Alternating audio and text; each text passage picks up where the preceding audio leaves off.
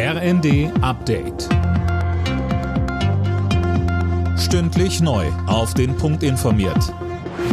Ich bin Tom Husse. Guten Abend.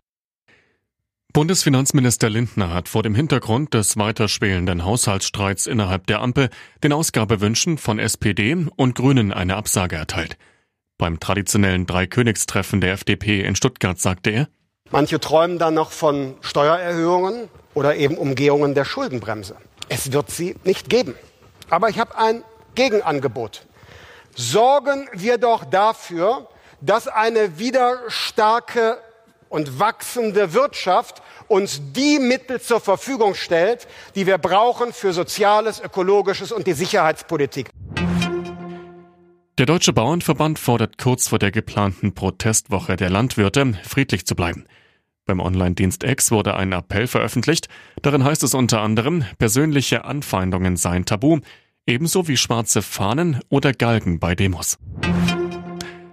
Bei der Bahn drohen wohl frühestens Mitte der Woche neue Streiks der Lokführergewerkschaft GDL.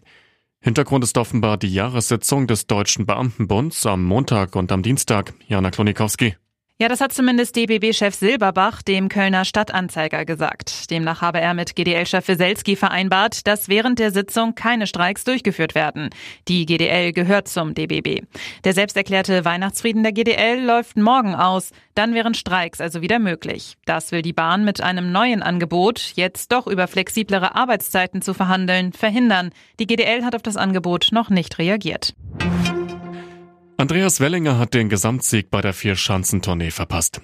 Beim abschließenden Springen in Bischofshofen wurde Wellinger Fünfter. So reichte dem Japaner Ryoyo Kobayashi Tagesrang 2 für den Gesamtsieg.